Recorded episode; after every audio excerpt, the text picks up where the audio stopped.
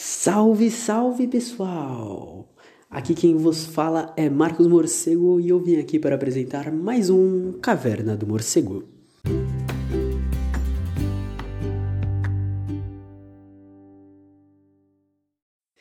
E hoje dando início a um projeto que eu estava ansiosíssimo para trazer, que é o projeto Análise Literária. Todos os livros que eu leio, eu sempre vou colocando minhas considerações, fazendo resumo, é, colocando, sabe, tudo no papel, anotando, colocando no próprio livro, porque papel é feito para ser riscado. E eu falei, putz, vou trazer isso pro podcast. Eu acho da hora, embora seja uma visão de alguém que simplesmente estuda o livro, não não estuda a fundo os conceitos, não é alguém que, né, tá estudando isso academicamente, está estudando por conta própria. Eu achei interessante para dar uma visão geral do livro, para trazer livros novos, trazer livros diferentes, trazer uma visão do meu pensamento, da construção do, do pensamento que eu tô tendo como negro e marxista. E é isso. Bora lá. E para começar este projeto, o primeiro livro que eu vou analisar é o livro do Florestan Fernandes. Mas primeiro, quem foi Florestan Fernandes? Foi um sociólogo, um puta sociólogo. Foi tipo um cara sensacional também foi político e ele é considerado o cara que introduziu a sociologia crítica no Brasil. Ele tem projetos fenomenais com questão de educação, com questão do negro, que é o que eu vou falar hoje, com questão do indígena. E o livro escolhido dele é Negro no Mundo dos Brancos. Florestan Fernandes está fazendo uma análise do período pós-escravidão e começo da Era Vargas, né?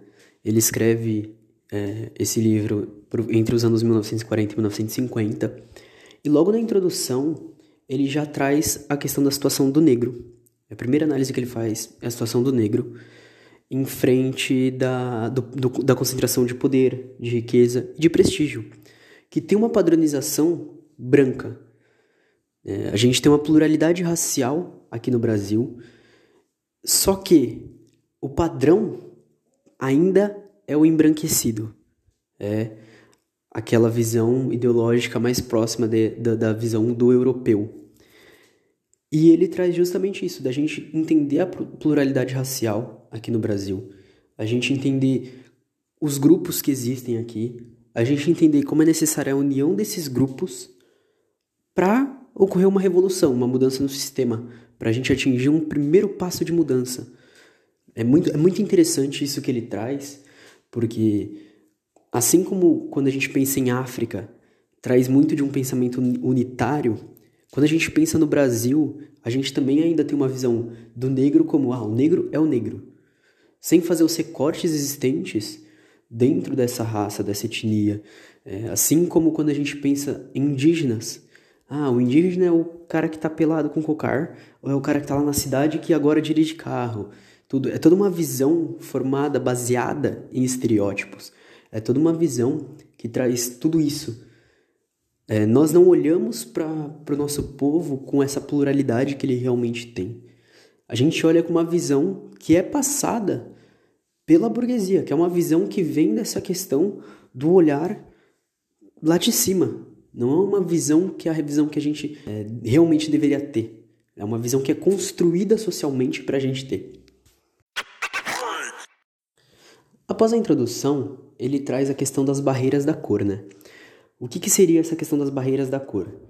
É, sem a gente ter a equidade racial, sem a gente ter os direitos realmente justos para todo mundo e a cor não ser mais um impedimento, a gente já tem um apaziguamento da luta. A gente tem muito uma construção social de que, tipo, é, do próprio mito da democracia racial dessa questão de a gente já achar que tá tudo bem, que tá tudo certo, que tá tudo legal. E aí ele traz uma frase que é uma frase que eu acho que se encaixa perfeitamente em, em toda a história do Brasil. Não é só a democracia racial que está por constituir-se no Brasil. É toda a democracia, na esfera econômica, na esfera social, na esfera jurídica e na esfera política. Ou seja, ele está falando que o problema não é só a questão racial que ainda está com é, que ainda está com dificuldades, que não consegue mudar, que continua naquele mesmo pensamento. Ele está falando que o problema é econômico, o problema é social, o problema é jurídico, o problema é político. O problema Então, acaba sendo no sistema, na formação desse sistema, na criação desse sistema, em como esse sistema surge, em como esse sistema se fixa. E aí, falando muito da questão do, do capitalismo, em como ele se fixa num primeiro momento é, dentro da escravidão e num segundo momento é, né, no, na questão do, do, imperialismo, na questão de, de, dominação, na questão de você sempre ter algum grupo sofrendo, na questão dos países centrais se aproveitarem dos países periféricos, muito disso. E aí ele traz essa parte muito importante. E aí ele entra na questão do preconceito de não ter preconceito. O brasileiro ele se condena a repetir o passado. É, a gente tem uma mudança psicossocial, uma mudança so sociocultural, mas não é uma mudança realmente mudança. É algo que é tipo, a gente muda um pouquinho aqui, muda um pouquinho aqui, porém a herança cultural, o modelo como um todo se mantém. Acaba continuando isso. A gente rompe com a escravidão, a gente entra na universalização do trabalho livre, mas o padrão continua sendo aquele padrão tradicional, real, padrão imperialista da época da escravidão, e também a ordem racial se mantém. Ou seja, a gente, putz, muda aqui, muda uma coisinha aqui, muda uma coisinha ali, e acaba que não muda efetivamente nada.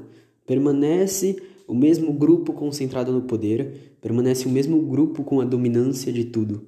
Isso, isso é um ponto importante. E ele traz uma, uma frase que é que, que esquecer o passado, deixar que as coisas se resolvam por si mesmas. A gente é acaba sendo ensinado a fazer isso, né? Quando a gente vê, tem muita coisa, muita gente que fala: "Não, mas a escravidão já foi, mas a escravidão já passou, a escravidão já aconteceu". Isso é história, isso é só pra gente entender o que aconteceu antes.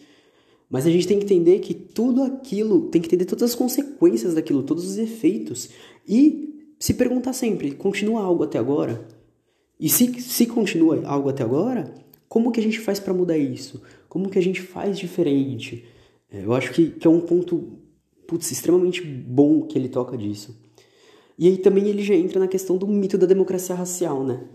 Que quando a gente teve a abolição, a gente não teve nenhum ajuste da condição do negro. Então, o negro que antes era escravo, ele não consegue arrumar trabalhos bons, ele não, ele tem dificuldade em achar realmente uma moradia que pô, seja realmente boa, até porque ele não tem dinheiro, ele tem dificuldade em alimentação, e de, após a abolição, como não houve nenhum amparo estatal, não houve esse ajuste, sabe? Não houve uma, uma possibilidade, uma ajuda. E aí ocorre um processo de miscigenação muito forte, muito forte. E aí vira uma desculpa para manter essas estruturas, né? Porque o que acontece? Uma frase que a gente ouve muito hoje em dia. Não, mas não tem mais nem negro, nem branco, ou não existe mais branco, porque todo mundo aqui é miscigenado, todo mundo é misturado e tudo, é todo mundo da mesma cor, é todo mundo do mesmo povo. Isso é uma desculpa para manter a estrutura do jeito que ela tá. É um bagulho muito louco isso. E ele, ele vai além, ele fala, quando entra o trabalho livre, né, que eu já citei que o, o preto não tinha condição de achar um trabalho realmente bom, o trabalho livre ele traz a subsistência para o preto. Ou seja, ele muda pouca coisa da sua questão social, como ele se colocava socialmente. Porque quando ele é, quando entra o trabalho livre, ele disputa com os outros brancos, que são até então dominantes, e com a entrada dos imigrantes, ele também disputa com os imigrantes, que vêm justamente para causar o embranquecimento.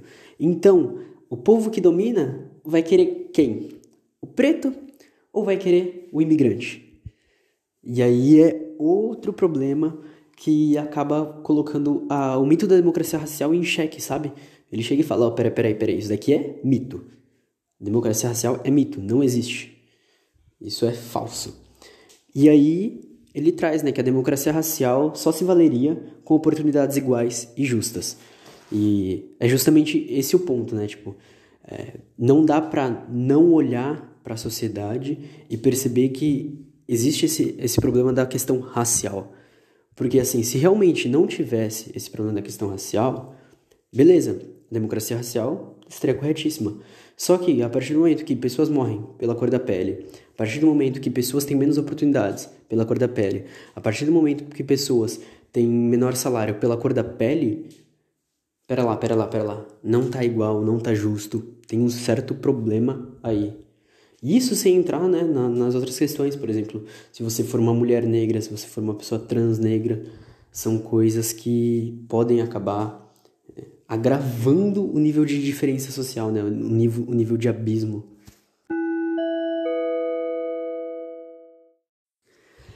Antes de começar, eu já queria falar que se eu utilizar a palavra mulato ou algum outro termo assim, é porque era o que era utilizado na época, é o que o Florestan Fernandes traz nos textos dele, né?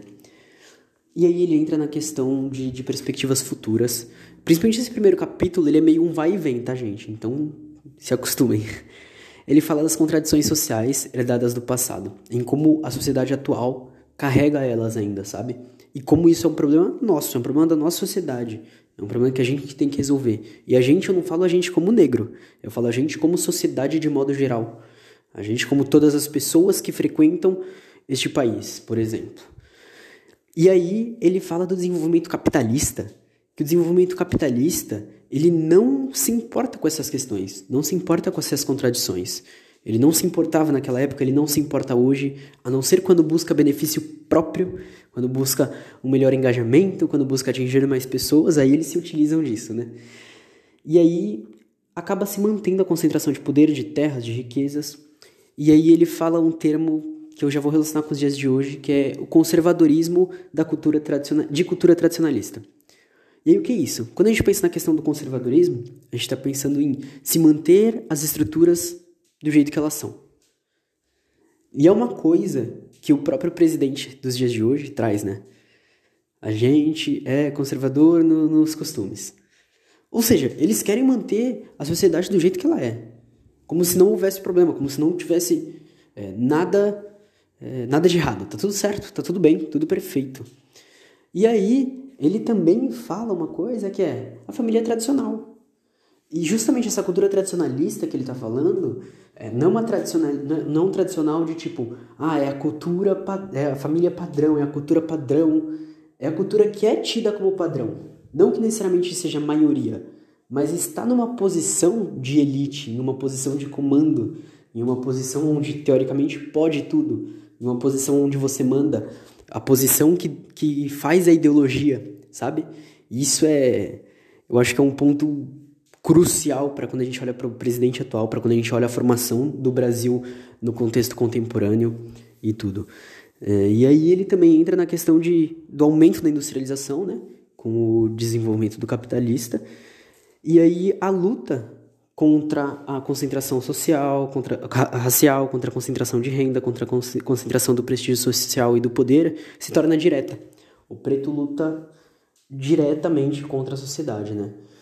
E aí, é, após a abolição, ocorrem alguns problemas, né?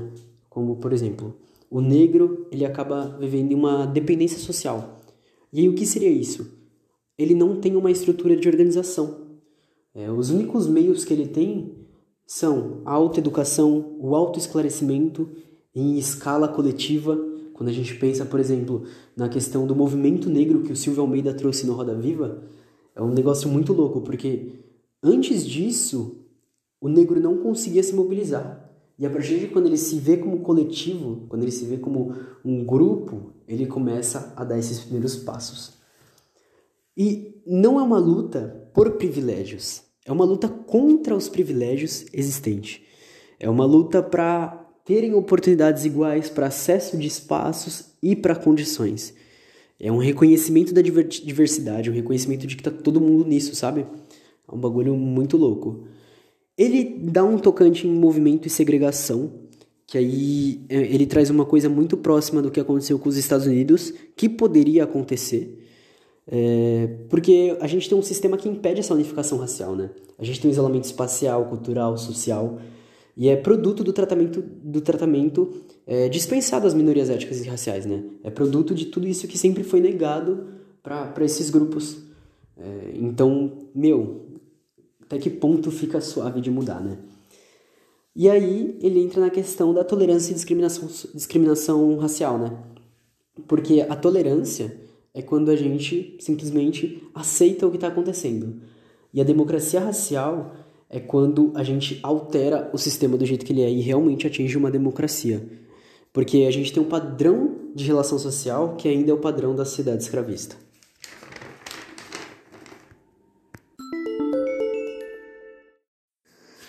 E aí, Florestan traz os tipos de preconceito racial. Ele não explica tanto, mas ele traz Horaci Nogueira, que vai explicar o que acontece no Brasil. Depois ele entra na questão do negro versus o branco e fala que sem a visão de superioridade do branco, a gente não estaria nesse regime.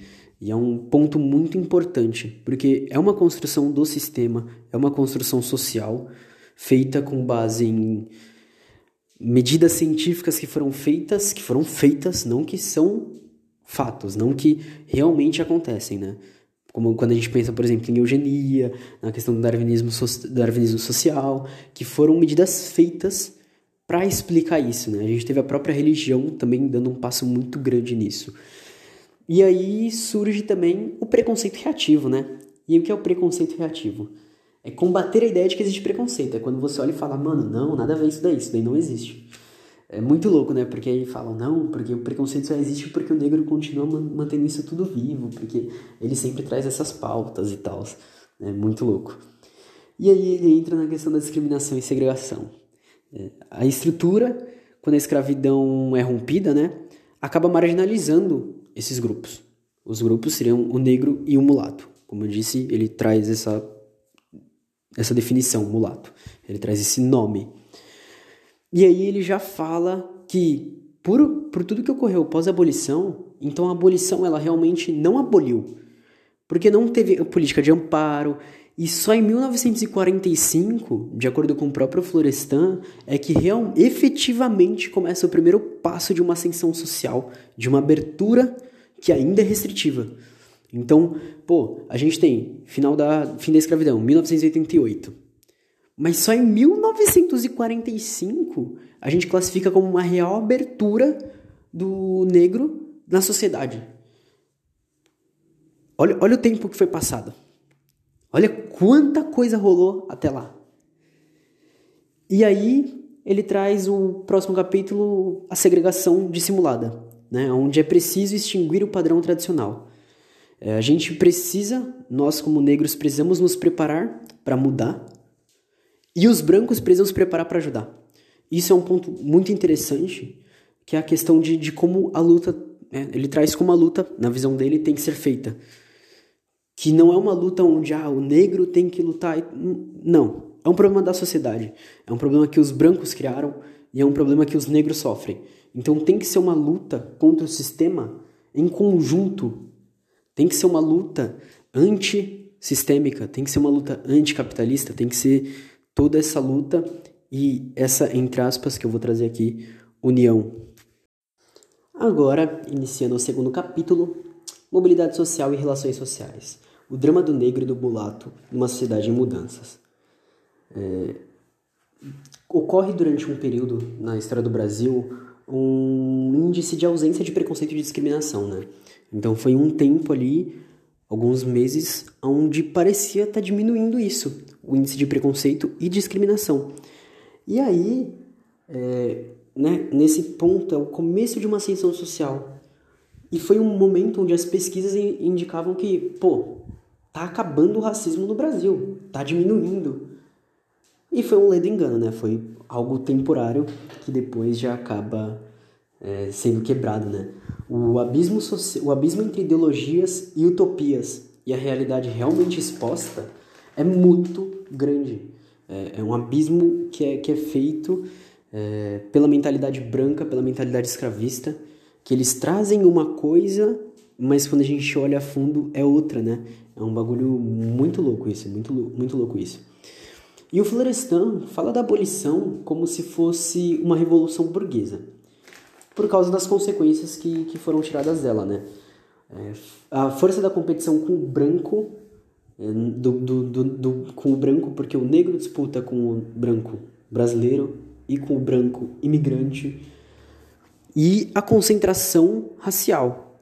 Ele apresenta inclusive dados sobre escolaridade, renda, a quem detém as, os meios de produção, né, quem são os empregadores e quem são os empregados, ele também traz a questão das regiões, mostrando dados realmente assim que tem que, tem que, tem que ler o livro para entender, porque são muitos dados, não vale a pena eu trazer aqui, mas são dados que te dão uma outra visão de mundo, sabe? Realmente quando você olha assim, você fala, caracas, essa que foi a construção do, do Brasil pós-abolição? E você fica, putz, grila, entendi, entendi. E aí ele já entra na questão psicossocial, né? Que quando a gente não atinge certos objetivos, a gente acaba se rebaixando. E é um bagulho muito louco isso, muito louco isso. E só voltando um pouco na questão da revolução burguesa, é importante quando ele traz isso, porque a gente está pensando em mudanças do sistema, né? Como por exemplo, pô, acabou a escravidão e agora a gente está no primeiro ponto da nossa revolução industrial. Então, meu, já foi uma baita de uma mudança, já é um bagulho totalmente diferente e tal. Só que a estrutura se mantém a mesma. E aí é justamente isso que ele traz, tipo, quem estava no poder antes fez uma mudança no sistema para continuar no poder. Então ele traz essa questão de revolução burguesa. E para além da pobreza, o negro e o mulato no Brasil acabam sofrendo com a negação do racismo. O racismo estrutural ele está sempre se adaptando e se atualizando. Na época, existia uma legislação romana, que era o que determinava que africanos e indígenas eram coisas, eram bens é, embora tenha ocorrido a questão do conflito, né, da, da escravidão com o catolicismo, é, acaba se tornando esse conflito acaba sendo levado apenas para a questão do índio, né, para a questão indígena no Brasil. E aí ocorrem certos, certas coisas, né? Ocorre um orgulho conservador, as aristocracias permanecem brancas e ricas. É, ele cita alguns líderes abolicionistas, como José Bonifácio, Luiz Gama, Antônio Bento, e ele fala do pós-Primeira Guerra, onde os movimentos negros trouxeram uma percepção é, mais realista da complexidade da sociedade brasileira. E é quando eles começam a trazer isso para a sociedade de um modo geral. É quando o negro começa a ter uma primeira percepção de coletividade, de luta, de tipo olhar e falar, pô, dá pra gente fazer algo, dá pra gente se movimentar. E é quando eles começam a tentar. É, e aí quais são as raízes da ordem social competitiva no Brasil. O que aconteceu com a, ruptura, com a estrutura capitalista quando se rompe a estrutura escravista e quando entra o trabalho salariado aqui no Brasil? O que acontece é justamente o que foi explicado antes, né? Acaba o negro e o mulato acabam sendo marginalizados e eles acabam entrando em competição direta no mercado, na sociedade, em tudo, com o imigrante e com o branco que já é daqui. E a imigração acaba ajudando nessa formação de, de uma massa pobre, tanto na área urbana quanto na área rural. E além de ser uma massa pobre, é uma massa negra também. Ah, ou, ou surge uma competição por trabalhos monopolizados por brancos. E aí, ele traz uma frase, né? Eu adoro trazer as frases do Florestan porque são frases assim, que eu sempre fico pensando muito. A revolução social da ordem social competitiva iniciou-se e concluiu-se como uma revolução burguesa, que é justamente o que eu trouxe anteriormente, da questão de como eles se aproveitaram do sistema para manter a estrutura. E isso surge três efeitos no negro, né? O trabalho de subsistência é um deles. Um outro é o trabalho rural, que acaba sendo análogo à escravidão e recebendo menos do que o imigrante ou do que o branco. E em grandes cidades inicia-se a favelização. É o primeiro passo sobre isso, né? Quando a gente estuda, por exemplo, a revolta da vacina, a gente vê a construção real desse, desse, dessa, desse efeito social. E é muito, muito forte, muito forte. Surge também um desemprego permanente ou temporal, resultando em parasitismo, sobrecarga para a mulher negra e uma anomia geral e aí o Caio Prado Júnior traz o que eu falei agora há pouco, que pobre e preto se tornam sinônimos. E aí surge um processo, né, pós, né, enquanto ocorre tudo isso, um processo de uma segunda abolição, né? Porque os pretos acabam tentando lutar, acabam tentando fazer frente a isso, e a sociedade acaba negando, a cidade acaba fechando as portas, a cidade acaba dificultando tudo isso. E aí a gente traz a segunda abolição como negada pela sociedade. Evidências da desigualdade racial e seu significado sociológico. Nenhuma mudança alterou o sistema alterou a concentração de riqueza, de poder e nem de prestígio. A escolaridade dos empregadores, inclusive em estados de, de maioria preta, se manteve do mesmo jeito. Ele faz uma comparação da, do Rio de Janeiro com o Ceará, por causa da, da questão de população negra e população branca, e ele mostra que, independente da concentração de, de, de raça, a concentração de poder e de riqueza sempre se mantinha no mesmo grupo. É muito pesado isso. E aí ele traz um modelo brasileiro de preconceito e discriminação racial. O Costa Pinto fala da persistência de atitudes e orientações raciais dos brancos. Esse padrão cultural herdado, sabe? A relação que antes era escravo e senhor se torna liberto e branco. E num país como o Brasil, que surge, que, que sofre de um capitalismo dependente, é muito mais difícil isso. E surge o enfrentamento da supremacia branca, que até muito tempo era, né? Durante um tempo é disfarçada, depois mostra as caras, depois disfarça de, de novo, depois mostra as caras. E, meu, é, é um bagulho louco isso, né? Quando a gente pensa na questão dessa supremacia branca, que muitas vezes passa despercebido. Mas tem momentos, como que a gente está vivendo hoje no Brasil, que está muito escancarado. Muito escancarado. E aí a conclusão disso né, é que as sociedades capitalistas e as classes são o problema social. Olha essa, essa parte que ele traz. As sociedades capitalistas e as classes são um problema social.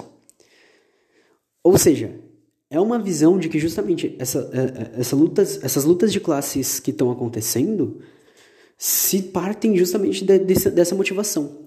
O problema do sistema capitalista e o problema da separação em classes e o problema de como a burguesia rege tudo e de como é formado o capitalismo, de como ele se estrutura, é o problema de tudo.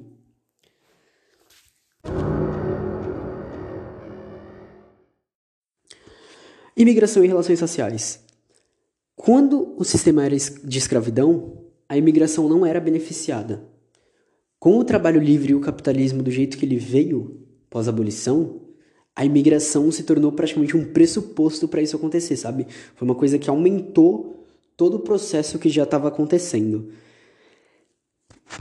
E aí, entrando na, nessa questão de imigração, tudo, né?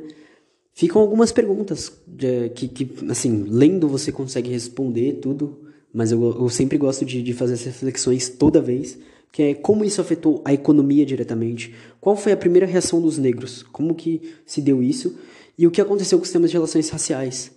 Quando a gente vê, a gente vê que praticamente nada muda, só ocorre, é, quando a gente pensa, por exemplo, em economia, uma concentração ascendente muito grande de renda, de riqueza nas mãos daqueles que já tinham, né? E aí, com o desalojamento das populações negras, o que acontece? A urbanização em grandes capitais acaba sendo muito um processo de europeização. Os centros pegam esse caráter europeu e os negros são afastados, os mulatos são afastados, as pessoas mais pobres, inclusive brancos pobres, são afastados desse, desses centros, dessa sociedade. E aí as atividades principais são direcionadas para os imigrantes e outros brancos, e o negro não consegue se ajustar, né? Como já foi muito dito sobre isso. E aí acontece um cataclisma social. E o que seria o cataclisma social? É como se desaparecesse da sociedade, sabe? Com um estilo de vida miserável e desorganizado, e como se literalmente desaparecesse da sociedade. E uma das reações do negro, que é uma coisa que, que eu vou até ler uma citação de um ex-escravo, é o inconformismo. E fica aqui a citação: Senhor é bom, não nos maltrata, mas Senhor que ficou rico e feliz, Dá terra ao estrangeiro, paga-lhe o serviço e deixa-nos como dantes. Ele está falando da comparação dele, da situação dele pós-abolição e do estrangeiro. Porque o estrangeiro chega agora e o estrangeiro ganha terra, o estrangeiro ganha um trabalho onde recebe bem. Claro que não num primeiro momento, quando a gente estuda, mas é, é, consequentemente ele acaba sendo mais valorizado. E o negro se encontra numa posição muito próxima da posição que ele já estava. E aí, né, a, é, o negro ele ainda é trazido como essa questão de irracional e de uma pessoa que só pensa em ser livre, tipo, livre de tudo, livre do trabalho. mais para frente eu posso trazer outro livro que ele vai falar muito sobre essa parte, sobre isso que acontece. Só que a gente tem entre 1927 e 1948 algumas alterações, como a Frente Negra Brasileira, que é extinguida em 1937, e a gente tem o Manifesto Agente Negra Brasileira, que é um ataque aos fatores e efeitos que mantiveram a desigualdade. É um bagulho muito louco, porque é um manifesto que ele traz à tona todas as discussões que o Brasil é, se propõe a não discutir de jeito nenhum. É um manifesto que, se você pegar ainda nos dias de hoje, tem gente que não gosta de discutir isso. É muito, muito bom esse manifesto, muito bom esse manifesto.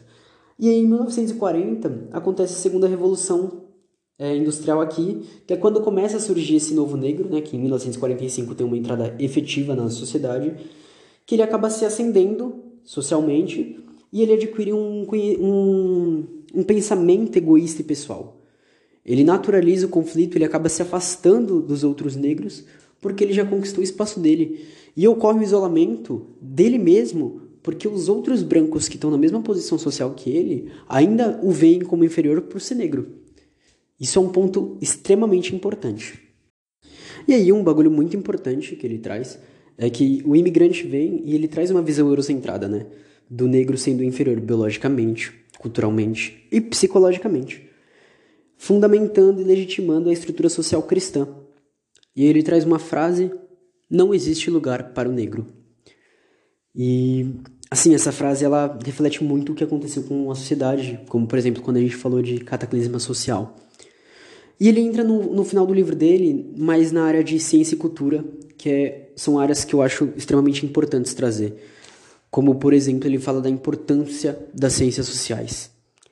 Ele fez FIFELESH na USP. É... Bom, eu já falei sobre ela aqui, é uma paixão realmente que eu tenho. E ele fala sobre a questão da raça dominante elaborar a ideologia e a utopia racial. Então, eles têm a raça dominante, que na verdade seria a classe dominante, que é a classe burguesa, que por consequência no Brasil e até certo ponto na América Latina é branca, tem o controle da cultura, da informação e do conhecimento. Isso, isso é um ponto extremamente importante. E os movimentos sociais, eles adquirem um poder de consciência, sabe? Surgem pesquisas, surge, por exemplo, o FHC fez pesquisas nesse âmbito, foi um dos primeiros a fazer. E surgem diversos movimentos que trazem dados, que trazem fatos e entram em combate direto com os pensamentos negacionistas existentes, sabe? É, existe justamente essa luta, só que ainda existe um problema de força e de organização. Por causa de tudo que foi feito, por causa de negligência dos, bran dos brancos, porque o negro estava para fora do sistema. Então é uma questão de, de estrutura, da população, das políticas sociais e precisa romper com o passado, precisa de uma revolução contra a ordem, com, contra os padrões, é, contra a ordem com padrões efetivos e de ações democráticas. E ainda nesse negócio de ciência, de ciências sociais, que ele traz a importância, é justamente para a gente entender a singularidade brasileira, a gente entender o que, que a gente tem aqui, como que é esse povo, que é totalmente plural, e como que se dá a luta deles, como que pode ser feita inclusive trabalhando com a união de cursos. Ele fala que não adianta história só estudar história. História tem que ter contato com a letras, tem que ter contato com as ciências sociais, tem que ter contato com a psicologia e vice-versa. Precisa ter essa mistura, essa confluência de cursos, sabe? Essa junção. É, precisa estudar aqui, estudar ali para ocorrer um real entendimento.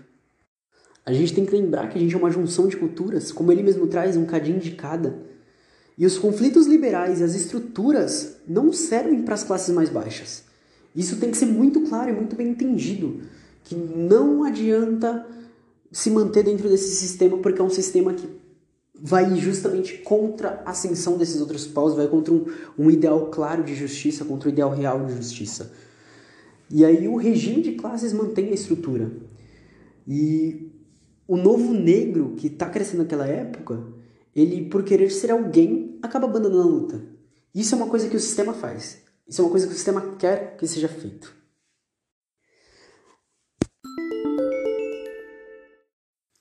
E aí, ele entra na parte da poesia, que ele fala a inserção na poesia e na arte em geral. ele traz Oswaldo de Camargo e ele fala da emancipação cultural e intelectual. É, aí você faz uma relação com muitos movimentos que a gente tem hoje, ainda que servem. A música está servindo hoje muito disso. É, muitos cartoons estão saindo para isso, muitos desenhos. A arte, de forma geral, ela é uma parte excelente para essa libertação, para essa emancipação cultural e intelectual. E ele também traz o, o teatro negro, ele cita o primeiro negro que participou de algum teatro que é registrado na história, que é na Grécia Antiga. Isso é muito importante. E ele traz de um embranquecimento que aconteceu na construção do teatro negro. O Romeu Cruzoé e o Lúcio Cardoso são exemplos disso. Eles são negros que foram embranquecidos pela burguesia, né? Foi, teve esse ideal de não, eles são brancos, tudo. E aí ele traz Abdias de, Nascimento, Abdias de Nascimento onde ele fala que o teatro é um testemunho dos pensamentos. O Abdias é um cara que vale a pena ler, vale a pena ver a história. É muito louco. E ele também traz uma relação com o que Sartre trazia nessa época, sobre a quebra da estética e a revolução da poesia negra na França. Uma questão de você adquirir uma consciência, de você lutar e de você superar. O negro está reivindicando o passado e lutando pelo futuro. E aí já trazendo essa questão de poesia e essa questão de teatro, eu queria indicar a coleção Cadernos Negros, que são poemas afro-brasileiros que, sabe, você sente a essência, você sente a alma, você aprende muito, é um bagulho muito louco para realmente mexer com você. E aí a luta de superação, ela tem que romper com as estruturas, com as instituições, ela tem que ser realmente emancipatória.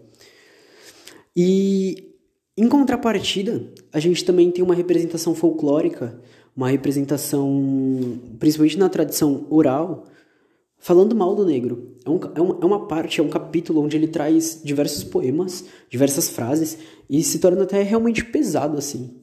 Mas é muito, muito interessante ver, né? Porque a gente tem que entender isso também. E aí ele chega na conclusão é, ele fala que as, as instituições que nós temos não conseguem romper com, as, com a estrutura, porque são raízes econômicas, sociais, culturais. As classes e as raças dominantes, e a, as classes e a raça dominante se mantêm na estrutura de poder, né? E os outros grupos, que somos nós, nos tornamos impotentes frente a isso. O mundo colonial permanece, a gente tem posse de terra, a gente tem a aritocracia, a expoliação, a, marginaliza a marginalização, além de outros fatores sociais. E na América Latina a gente precisa ter um cuidado maior, principalmente porque é o contexto que a gente está analisando, porque com o capitalismo dependente e tudo, a gente teve mudanças superficiais, a gente teve uma hierarquia mantida, a gente teve um liberalismo que foi um instrumento de adaptação da ideologia, do capitalismo no caso, e que não promoveu a revolução da ordem. Ele simplesmente ajudou a expansão do capitalismo, com expropriação econômica, concentração de riqueza, opressão e repressão. E também o desenvolvimento do, do, do capitalismo, o desenvolvimento desse sistema, o desenvolvimento do, do, do racismo estrutural, ele tenta naturalizar a desigualdade. Ele tenta trazer tudo isso, trazer essa diferença de no campo político, social, cultural, que é uma diferença que acontece em todos os campos quando ela acontece, como algo normal, algo ok, algo que tem que ser mantido. E por isso a nossa luta ela é antirracista, antifascista, anticapitalista, antissistêmica. Muito obrigado. E assim eu encerro o capítulo de hoje. Muito obrigado para quem ficou por aqui. Quem quiser falar qualquer coisa, Twitter, arroba underline Marcos underline, Instagram, mesma coisa. No Instagram tem alguns resumos meus que eu deixei lá sobre este livro. Faz um tempo já que eu fiz, então é só dá uma roladinha lá. Quem quiser trocar ideia comigo, o Zap Zap também tá tamo on. E é isso, eu espero que vocês gostem, espero que vocês reflitam. Quem quiser ler, eu também tenho um ele em PDF, é, mas é um livro que eu gostaria de ter em mãos, então quem puder comprar, acho que vale a pena, é um dos livros que vale a pena. Vale a pena também estudar mais sobre Florestan Fernandes, mas também não tratar ele como o único escritor sobre isso. Existem outros escritores e escritoras que podem ser vistos, inclusive alguns são citados, alguns eu só passo por cima, outros eu falo mais aprofundadamente no, né? Eu falei mais aprofundadamente. Muito obrigado. Tchau, tchau.